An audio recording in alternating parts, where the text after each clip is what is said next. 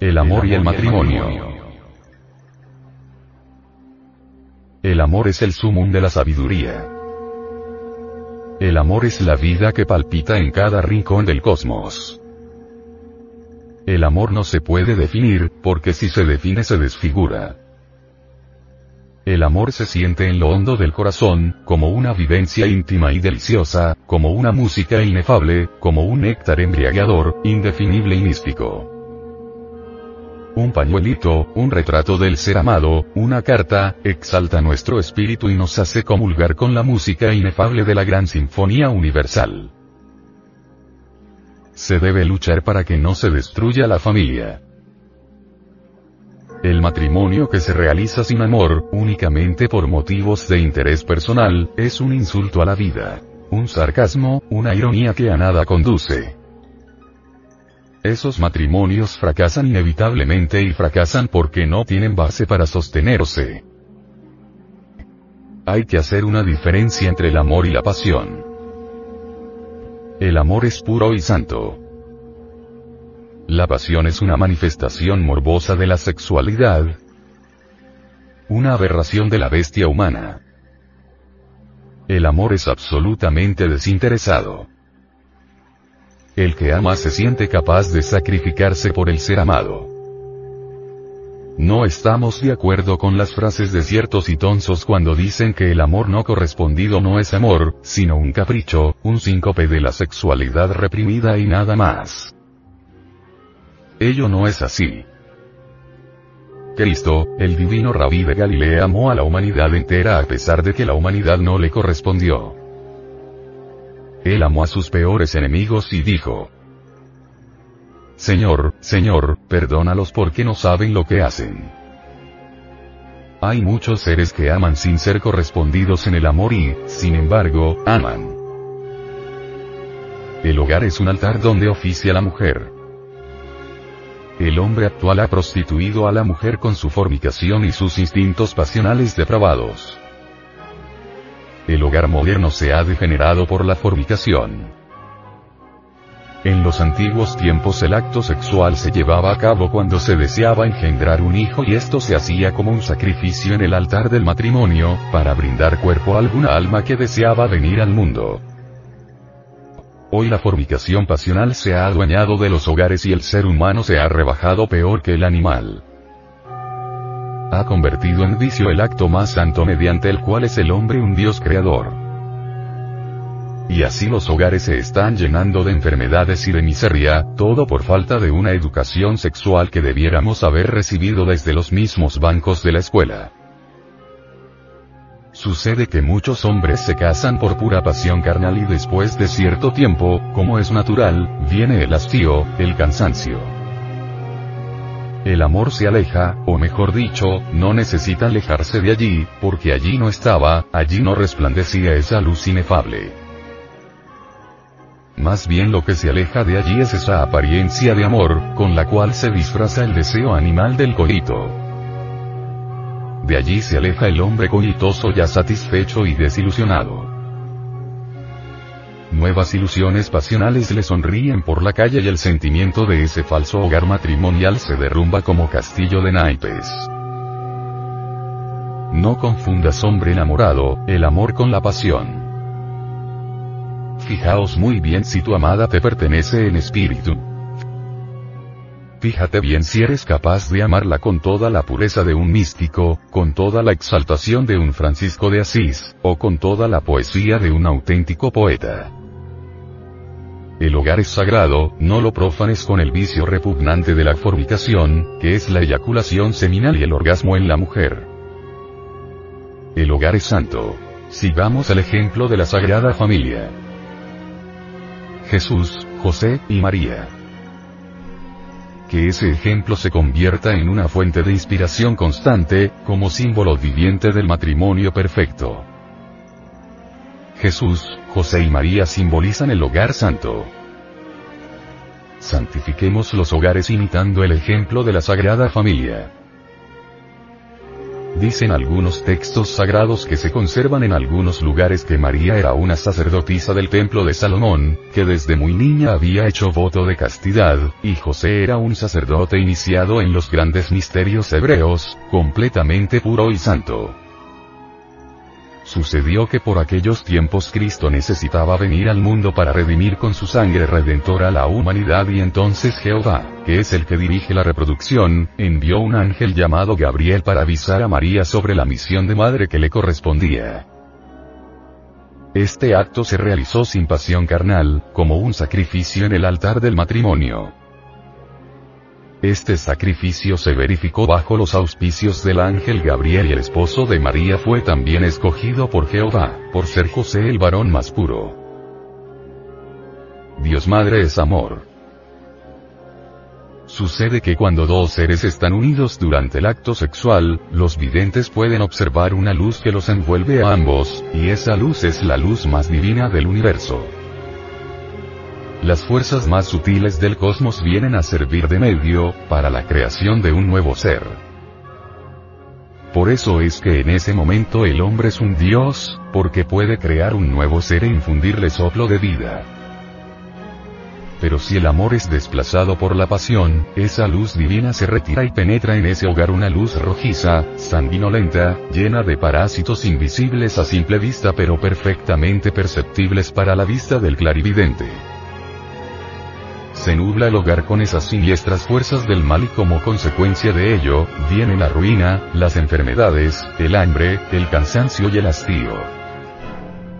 José y María efectuaron el acto sexual para engendrar un hijo, y esto se realizó sin fornicación.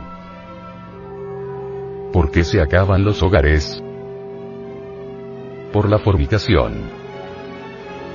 ¿Por qué existe la miseria en los hogares? Por la fornicación.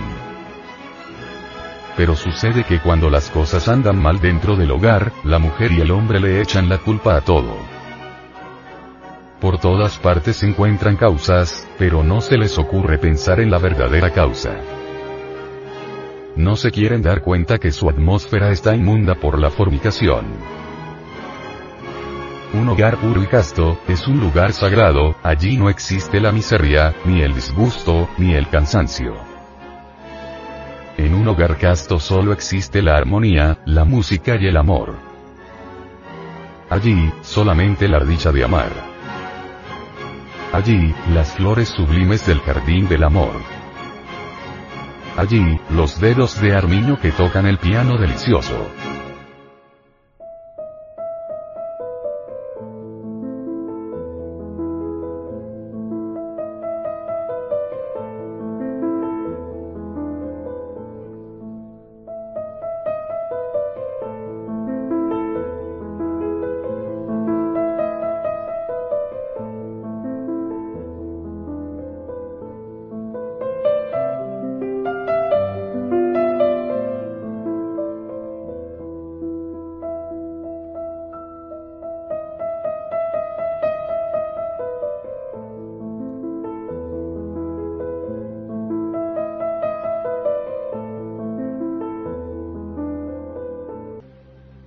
Allí, los juegos de niños y el beso infinito de los labios tan puros que solo saben orar. En los hogares auténticamente cristianos solo reina la alegría y la felicidad. Nunca en ellos hay lágrimas ni dolor. El hombre sabe perdonar los defectos personales de su esposa y ella a su vez, sabe perdonar los defectos de su marido. Sucede que después del coñito de los fornicarios, eyaculación seminal, viene el cansancio, el hastío y la desilusión. Pero en los hogares donde no hay fornicación, donde los esposos se unen sexualmente sin perder sus secreciones sexuales como lo manda el Levítico 15, allí no hay cansancio, ni hastío, ni desilusión. El varón solo se une sexualmente con su esposa para practicar su culto sagrado, la unión sexual del varón y de la mujer no fornicarios, es realmente todo un rito sacratísimo, y no para fornicar, y por lo tanto a él, no le sobreviene ese hastío, ni ese cansancio del profano después de haber cohabitado. El varón y la mujer realmente cristianos no fornican jamás, San José no fornicó con María para engendrar a Jesús, por eso la Biblia alegoriza este acto como realizado por el Espíritu Santo indicando que no hubo derramamiento seminal, y solo se engendra un hijo, cuando recibe órdenes del cielo. El auténtico matrimonio no tiene hijos de fornicación. Por eso se dice de José, María y Jesús, que es la sagrada familia. Dios del amor. La música y el beso donde las parejas se ponen en tan íntimo contacto bajo el divino impulso del amor, tiene por objeto en la casa de los cristianos, magnetizarse las parejas recíprocamente. Pues el poder es masculino y femenino a la vez, el hombre necesita los fluidos de su esposa para progresar y ella necesita de los fluidos de su marido para acelerar el despertar de su fuego amoroso y avanzar en la vida. La pareja se magnetiza totalmente por medio del suprasexo y entonces todos los negocios se les realizan triunfalmente, y reina en esos hogares la comodidad, la abundancia, la alegría, la música y el beso eterno de sus almas. Cuando un hombre y una mujer se unen, algo se crea. Por medio de la unión suprasexual, el hombre y la mujer despiertan el sagrado fuego del amor y se convierten en genios. Si un anciano puede dar vida a un nuevo ser, ¿por qué no se da vida a sí mismo? El seguidor del Cristo no envejece porque él se da vida a sí mismo por medio del suprasexo, no eyaculación de su entidad seminal. Él sabe aprovechar su fuerza sexual, porque sabe que en esa energía está la raíz misma de su existencia. Por el enseminis nacimos y con él podemos estar rejuveneciendo diariamente. Por medio del suprasexo los cónyuges transmutan sus secreciones sexuales en luz y fuego. La abstención que predican los sacerdotes de ciertas sectas neocristianas es un imposible, la naturaleza se revela contra esa nefasta abstención. El real cristiano ama la música de los grandes clásicos y siente repugnancia por esa música pueril de ciertas gentes vulgares, que solo denigran la personalidad humana.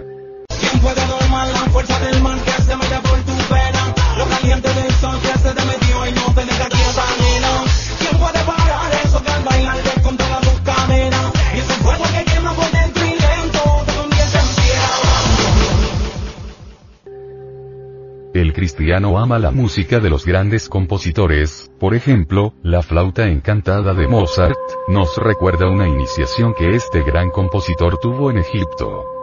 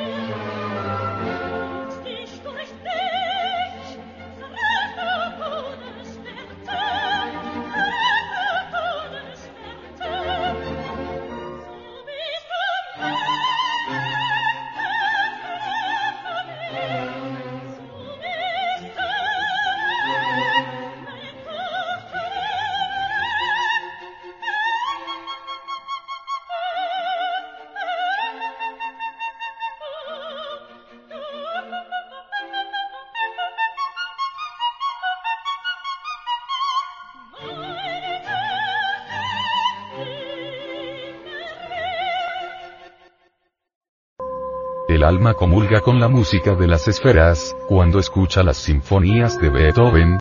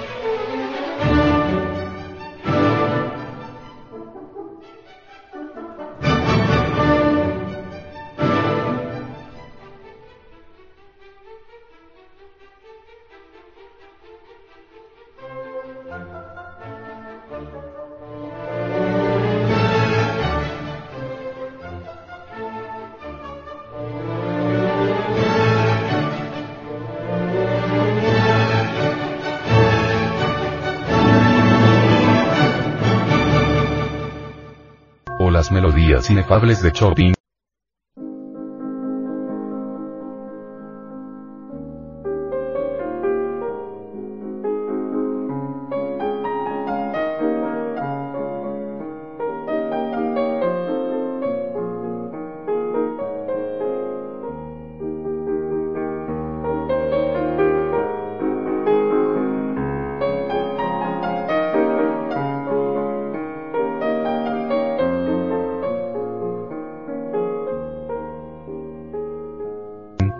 otras composiciones clásicas. La casa de todos los verdaderos cristianos está llena de belleza. Los cuadros artísticos, las bellas esculturas y la limpieza más absoluta dan un estetismo inefable al hogar de esos matrimonios. El matrimonio cristiano goza de toda clase de comodidades y desconoce el hambre y las enfermedades. En los hogares cristianos no debe nunca faltar un instrumento musical, ya sea el piano o el violín o cualquier otro.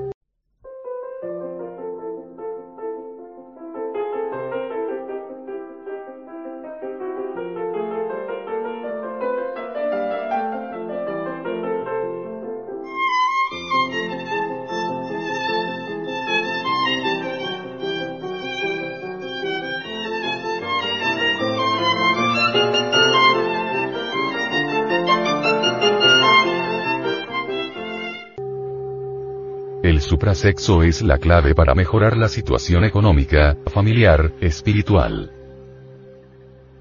Afrodita y el amor. Ningún matrimonio cristiano puede ser adúltero. Y el suprasexo solo se debe practicar con la esposa. El que quiera practicar suprasexo debe casarse. Y el que abuse de estos conocimientos se echará un horrible karma encima. El hombre no puede estar casado sino con una sola mujer. Así lo enseña la Santa Iglesia Gnóstica Cristiana. El suprasexo es únicamente para los que hagan vida matrimonial, es decir, para los hogares debidamente constituidos. Esta aclaración la hacemos, porque sabemos de la responsabilidad que implica el dar conocimientos trascendentales a la humanidad. Para que haya verdaderamente amor se necesita que el hombre y la mujer se adoren en todos los siete grandes planos cósmicos. Para que haya amor se necesita que exista una verdadera comunión de almas en las tres esferas de pensamiento, sentimiento y voluntad.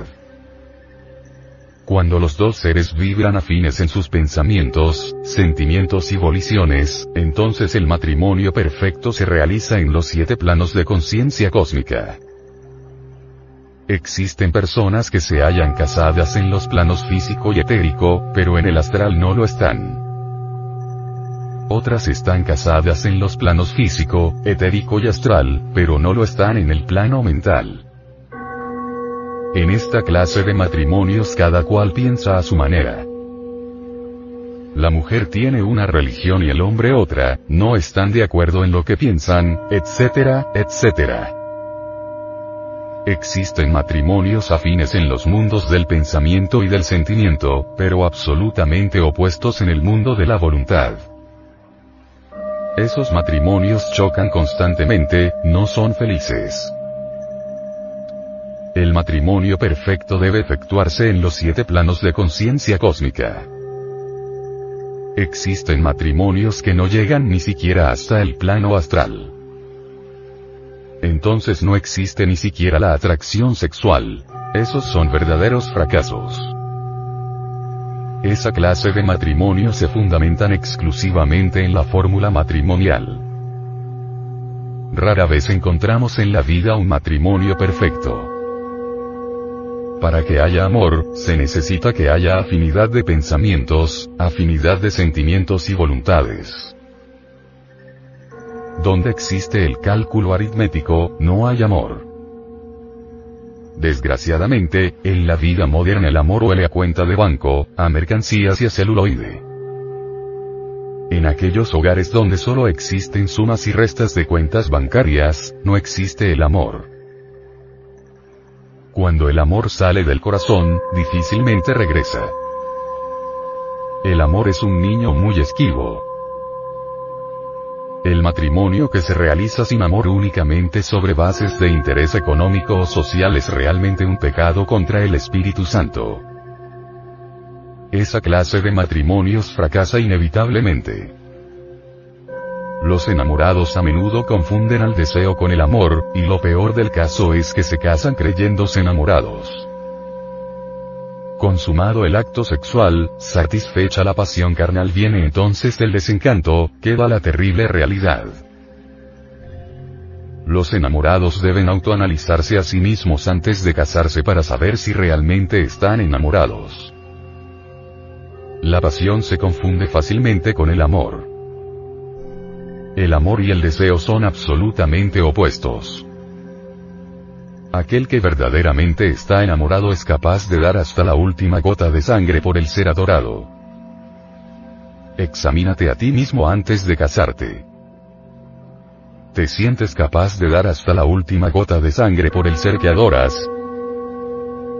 ¿Serías capaz de dar tu vida para que el ser adorado viviese? Reflexiona y medita. Existe verdadera afinidad de pensamientos, sentimientos y voluntades con el ser que tú adoras. Recuerda que si esa afinidad completa no existe, entonces tu matrimonio, en vez del cielo, será un verdadero infierno. No te dejes llevar del deseo. Matad no solamente el deseo, sino hasta la sombra misma del árbol tentador del deseo. El amor comienza con un relámpago de simpatía deliciosa, se substancializa con la ternura infinita, y se sintetiza en suprema adoración. Un matrimonio perfecto es la unión de dos seres que se adoran absolutamente. Cuídate de la ilusión del deseo. Recuerda que la llama del deseo consume la vida, y queda entonces la tremenda realidad de la muerte. Contempla los ojos del ser que adoras, piérdete entre la dicha de sus pupilas, pero si quieres ser feliz, no te dejes llevar del deseo. Cibeles. Magna Mater. El adulterio es el resultado cruel de la falta de amor. La mujer verdaderamente enamorada preferiría la muerte antes que el adulterio. El hombre que adultera no está enamorado. El amor es terriblemente divino. La bendita diosa madre del mundo es eso que se llama amor. Con el fuego terrible del amor podemos transformarnos en genios para penetrar llenos de majestad en el anfiteatro de la ciencia cósmica. Hoy en día el dinero se casa con el dinero. Tanto tienes, tanto vales, el dinero habla por ti, así dicen los imbéciles. Estos insultadores, estos blasfemos contra el Espíritu Santo se dicen gente práctica y constantemente se viven casando y divorciando. Realmente esas gentes ignoran totalmente eso que se llama amor. Empero hablan de amor y hasta juran amor eterno. Ahora está de moda el Internet con anuncios amorosos. Son chistosísimos dichos anuncios. Mujer blanca, tanta estatura, tanto de capital, ojos de tal o cual color, peso tanto, religión tal, etc. Desea casarse con un caballero que tenga tantos años, tanto de capital, tal color, tal estatura, etc., etc., etc. Caballero de tal, culto, tal edad, tal color, etc desea contraer matrimonio con una mujer que mida tal estatura, que tenga tal color, tal capital, etc. Todo esto es realmente chistoso y horrible. Todo esto es prostitución con el visto bueno, de las autoridades y de la sociedad. El resultado de todo esto es dolor, matrimonios absurdos, prostitución y divorcio. Se han perdido las buenas costumbres y la unidad de los hogares se ha venido al suelo. Ahora por estos tiempos las mujeres casadas andan solas metidas en clubes, cantinas, cines, etc. Los fines de semana son días muy especiales para los hombres casados. Ese día como fin de semana, se dan el lujo de acabar con su dinero en la cantina y de adulterar miserablemente, sin importarles un comino la suerte de sus hijos. Hombres y mujeres se han entregado a un relajamiento de las buenas costumbres y el resultado no puede ser otro sino el fracaso de los matrimonios. Lo que sobre bases falsas se construye, resulta todo falso. Eso de casarse por pasión, eso de casarse, por interés económico, por conveniencias sociales, etc. Tiene que llevar al fracaso inevitablemente. No existiendo esta plena comunión de las almas de los cónyuges, el resultado es el divorcio. El amor es como un árbol solitario iluminado por el sol. El amor es como un niño recién nacido, el amor es como una rosa inefable bañada por la luz del plenilunio. El amor es absolutamente inocente. Donde hay amor no pueden existir los celos, ni la ira, ni los resentimientos, porque el amor es incompatible con todas esas bajas pasiones. Antes de casarse es necesario autoexplorar el yo de la pasión, de la lujuria en forma muy sincera y muy profunda para autodescubrirnos totalmente. Debemos usar el bisturí de la autocrítica para extraer la pasión que tenemos dentro y ponerla sobre el tapete de las crudas realidades. Es mejor saber renunciar a tiempo que fracasar lamentablemente. Es urgente descubrir si realmente existe en nosotros la plenitud del amor. Únicamente sobre la base del amor podemos realizar un buen matrimonio. En esto del matrimonio pueden los legisladores establecer todas las leyes que quieran, pero realmente nada lograrán. Mejorar la felicidad de los matrimonios solo es posible ahorcando al traidor Judas de la pasión o yo del deseo animal. Quien quiera ser feliz en el matrimonio debe sincerarse consigo mismo y no casarse por pasión, o por interés, o conveniencias sociales. Perséfone. Diosa de la vegetación íntima. Los matrimonios modernos profanan el acto sexual. Los matrimonios modernos han fracasado por el abuso sexual. No quieren los matrimonios modernos comprender la majestad divina del sexo. Es necesario saber que el sexo es santísimo. En las enseñanzas religiosas de la India sagrada de los Vedas el sexo es utilizado para lograr formas más elevadas del éxtasis. Entre los yogas del Indostán el sexo se utiliza para lograr la unión con el espíritu y entrar al nirvana. A ningún sabio del Oriente se le ocurre utilizar el sexo para satisfacer pasiones carnales. El yoga tántrico utiliza a la mujer y ella al varón, para su autorrealización íntima. Lo mejor que tiene el hinduismo y el budismo es el suprasexo. Lo mejor que tiene la yoga es el sexo yoga, en este no existe el orgasmo ni eyaculación del semen. En este se despierta el fuego del Espíritu Santo. Dicho fuego fortifica el alma, la robusteza y la llena de ígneos poderes terriblemente divinos. La sexo yoga dice hay que convertir veneno en medicina. En términos alquimistas diríamos que hay que transformar el plomo en oro. Realmente de nada sirven los matrimonios sin el suprasexo, de nada sirve la yoga sin su esencia sexual.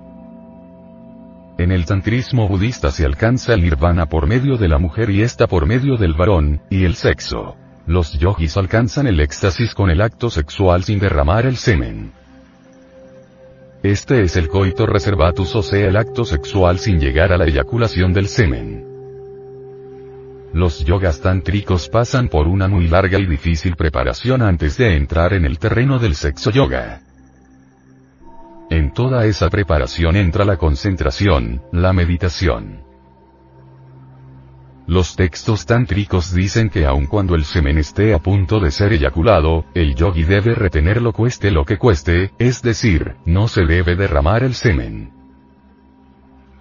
Durante este acto sexual el yogi entra al éxtasis. Con este tipo de éxtasis sexual se alcanza el nirvana. Esto es cabalgar en el tigre. Así es como los yogis consideran este acto sexual llamado maituna. Las posiciones sexuales del maituna son muchas y se escoge la que se quiere. Todas esas posiciones se hallan ilustradas en el Kama Kalpa, libro de la sexo yoga. Algunas veces el yogi sentado en el suelo con las piernas cruzadas al estilo oriental realiza el maituna. La yogina se sienta sobre sus piernas absorbiéndose el falo y cruzando las piernas por detrás del yogi en forma tal que el yogi queda envuelto entre sus piernas. Otras veces, se utiliza el abrazo invertido en el cual por razones muy sagradas y simbólicas la yogina desempeña la parte activa. El yogi representa el espíritu aparentemente inmóvil mientras ella la yogina, representa a la naturaleza que está en movimiento. En el momento supremo del acto sexual en que se aproxima el orgasmo, la yogina evita el orgasmo. Este instante es aprovechado por los yogis para la concentración más profunda, y la meditación más intensa. Entonces llegan a la iluminación, al éxtasis, al samadhi. En el occidente del mundo todo matrimonio puede practicar maituna sin usar esas difíciles posiciones del oriente del mundo. Basta orar al Espíritu Santo pidiendo ayuda antes de la conexión sexual y luego realizar el acto estilo occidental retirándose la pareja antes que pueda sobrevenir el orgasmo. No se debe eyacular el semen jamás en la vida. Los tontos científicos materialistas creen que esta práctica es dañosa y puede traer congestión de la próstata, uretra, y vesículas seminales. Este concepto de esos tontos es una solemne falsedad. Nosotros, los gnósticos, practicamos este acto sexual durante toda la vida y jamás hemos sufrido ni de la próstata, ni de la uretra, ni tampoco de las vesículas seminales. No hay duda de que los matrimonios llegarán a la suprema felicidad con el Maituna. Así se conserva la dicha de la luna de miel durante toda la vida. Con este acto hay felicidad verdadera, la pareja siente cada vez más ganas de acariciarse y de realizar el acto sexual sin llegar jamás al cansancio ni al aburrimiento. Con este acto sexual se acabarán los divorcios en el mundo. Con este acto entramos al nirvana. Bien puede orarse y meditar rogando al Espíritu Santo, suplicándonos conceda la dicha de recibir el fuego. Es falso asegurar que esto dañe la próstata y traiga prostatitis. Todos aquellos que han practicado el Maituna, gozan de espléndida salud. Al principio el Maituna es sacrificio. Después de algún tiempo el Maituna es pleno gozo sexual, y suprema dicha. Ceres. Diosa de la siembra interior. Realmente el amor es un fenómeno cósmico terriblemente divino. Cuando el hombre oficia en el ara del supremo sacrificio sexual puede en ese instante dirigir toda su voluptuosidad a su mundo interior para hacerlo vibrar, centellear y resplandecer. En esos instantes de suprema voluptuosidad sexual somos como los genios terriblemente divinos. En todo caso, en el ser humano hay cinco funciones o centros fundamentales. Primero que todo el intelectual, que es el que más utilizamos. Segundo, el emocional, que lo tenemos en el corazón. Tercero, el motor en la parte superior de la espina dorsal. El cuarto, el centro instintivo que está en la base inferior de la espina dorsal y, quinto, el sexual propiamente dicho. Estos cinco cilindros son fundamentales para todas las actividades humanas. En cuanto a la función sexual, es el centro alrededor del cual giran todas las actividades humanas. El pensamiento aparentemente es muy rápido, pero desgraciadamente es el más lento. Si usted va manejando un carro, por ejemplo, y de pronto en un momento de peligro se pone a analizar hacer esto o aquello, adelantarse o retroceder, quebrar a la derecha o a la izquierda viene a chocar y a tener una catástrofe. El centro motor es más rápido. Uno cuando va conduciendo un carro no tiene mucho tiempo para pensar, actúa velozmente y ya da el paso, pero si en ese momento el pensamiento lo trabara, se chocaría. ¿Cuántas veces va uno manejando un automóvil y resulta que en un momento dado gira hacia la derecha o izquierda y mientras tanto gira sin pensar? De manera que el centro del pensamiento es bien lento. Más rápido es el centro del movimiento. El centro emocional también es un centro rápido. Pero no hay centro más rápido que el centro sexual. Uno hombre cuando ve a una mujer, y viceversa, en milésimas de segundos sabe si se complementa con él o no. Con la onda que lleva o no. Cuando se está frente a frente con una persona del sexo opuesto, instintivamente, instantáneamente se sabe si se está de acuerdo con la onda que uno lleva, esto es rapidísimo. Es el centro más veloz que nosotros poseemos. Pero entremos en factores un poco más detenidos. Muchas veces un hombre vive feliz con su mujer, sin embargo, nota que algo le falta. Ciertamente puede suceder que con la mujer que tiene no se sienta completo.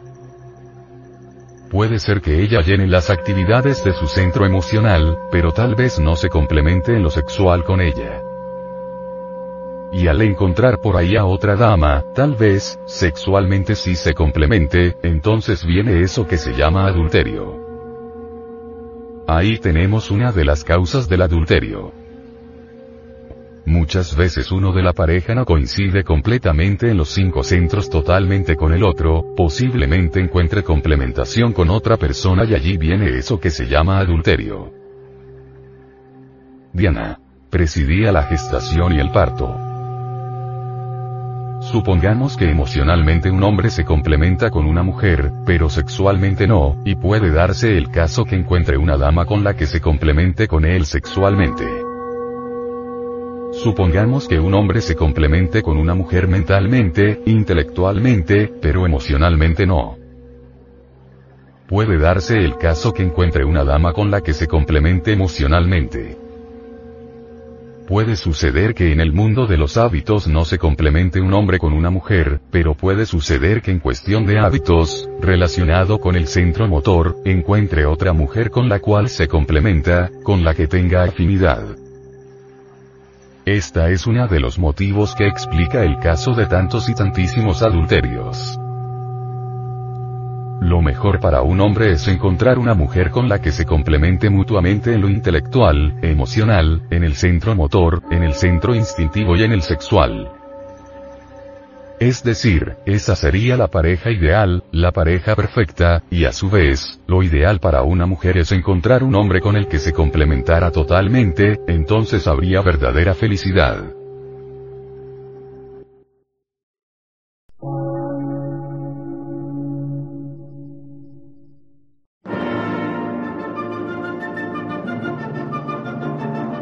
Emisora, gnóstica, transmundial por una nueva civilización y una nueva cultura, sobre la faz de la Tierra.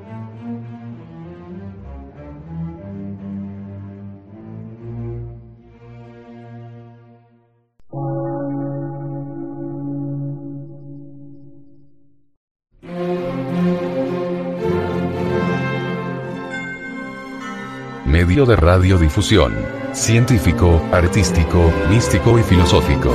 De la Asociación Colombiana de Centros de Estudios Gnósticos, Antropológicos, Psicológicos y Culturales. A. C.